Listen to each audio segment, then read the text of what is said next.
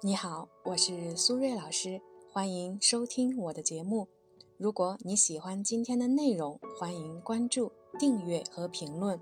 你们的支持是我继续创作最大的动力，谢谢大家。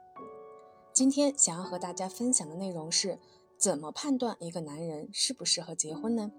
这个问题啊，也是在我的咨询工作中经常会被问到的问题。因为很多的女生呢，在进入婚姻之前，都难免呢有各种各样的担忧和顾虑，害怕呢自己选错了人。在之前的节目中呢，我经常会提到一个概念，就是核心价值观。但是对于很多人来说，核心价值观这五个字啊都认识，但是具体怎么做呢却不知道。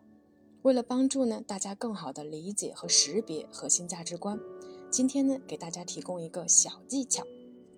希望呢可以帮助你启发自我思考，就是呢，当你想判断一个人适不适合结婚的时候，问问你自己，你希望你的孩子继承对方身上的哪一种品质呢？如果呢正在听节目的朋友对于这个话题有自己独特的观点，欢迎呢分享在我们的评论区。如果你也遇到了一些心理或者情感的困惑，也可以呢添加我的微信 b h 苏瑞。再说一遍，我的微信是 b h 苏瑞。回到我们今天的主题，大家注意我的两个关键词：孩子和品质。我们呢，先来说第一个关键词——孩子。我们都知道，母爱呢是天下最无私的爱，几乎呢所有的妈妈都愿意为了孩子付出一切，给孩子最好的东西。所以呢，我们除了给予孩子良好的物质生活和无微不至的照顾以外，我们也一定是希望自己的孩子可以成长得更加的健全和优秀。说完了孩子，我们再来说说第二个关键词——品质。什么是品质呢？品质啊，就是这个人的核心价值观了，也就是这个人的内核，比如正直、善良、有思想、有主见、有上进心、有责任感等等。这些呀，都是一些非常良好的品质。我们都知道呢，一个人的外在条件其实啊是最容易看到的，也是呢最容易改变的。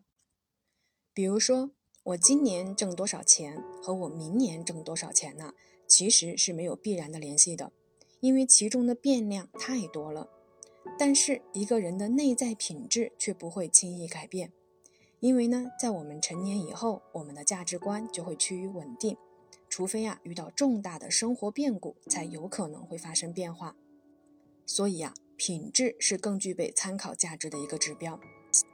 说完了字面的意思，我们再来说一说问题背后又包含了哪些更深层的意义呢？你希望你的孩子继承对方身上的哪一种品质？这个问题的背后其实还包含了三个小标题，分别是：第一，你对男友的了解程度；第二，对男友的认可接纳程度，第三，对自我的需求认知，这个问题呢，直接反映出了婚姻中很关键的问题：我需要什么，对方有什么，以及我是否认可对方。因为呢，在我们的生活中啊，大部分的情感问题大概率都是因为这三个问题认知不够充分所导致的，所以呢，这一个问题就能够大致的评估和预测出这段婚姻的成功率是高还是低。现在呢，我们再来一一拆解这三个小标题。第一，对男友的了解程度。想要了解一个人的内在品质，就需要我们对这个人有比较深入的了解。比如说，如果呢你们只是网络聊天，很少在生活中接触，这就代表了不了解。又或者你们已经约会了三五个月，但是呢都只是吃吃喝喝，却从来没有聊过彼此的童年生活或者是感情经历。这个呢，就说明了解不够，所以呢，只有当你们有过足够的交流和相处以后，你才能看到这个人身上的品质。第二，对男友的认可接纳程度。提问呢，并不是你喜欢对方什么品质，而是你希望自己的孩子继承对方的什么品质。这是这个问题中最微妙的地方。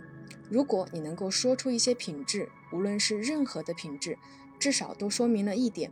你对这个人是认可和接纳的，所以呢，如果你愿意让你的孩子去继承对方身上某一些品质，就说明了你对这个人的品质是非常认可的。而这种对另一半品质的认可和肯定，是你们保持长期关系非常重要的基础。第三，对自我的需求认知。以我的工作经验来说，很多人其实是不知道自己想要什么的，或者说不清楚自己想要的东西的优先排序的。举个例子，我们大部分人呢都喜欢钱，但是这个钱怎么花，每个人的想法又不一样。或者说，只要有钱我就能快乐吗？有的人可能会觉得不够，他可能还需要亲人或者是朋友。举个例子。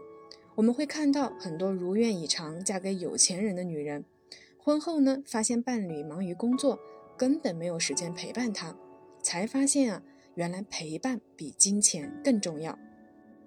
所以，当你能够回答这个问题的时候，就说明了你已经了解了自己的需求，也明确了对方的品质，在这个基础上再去判断适不适合结婚，就有了一定的参考依据了。而不是呢，仅凭被催婚的脑袋一热，这样的婚姻自然呢也会更加容易持久和稳定。好了，时间差不多了，我们今天的节目就先到这里，感谢大家的收听，我们下期节目再见啦，拜拜。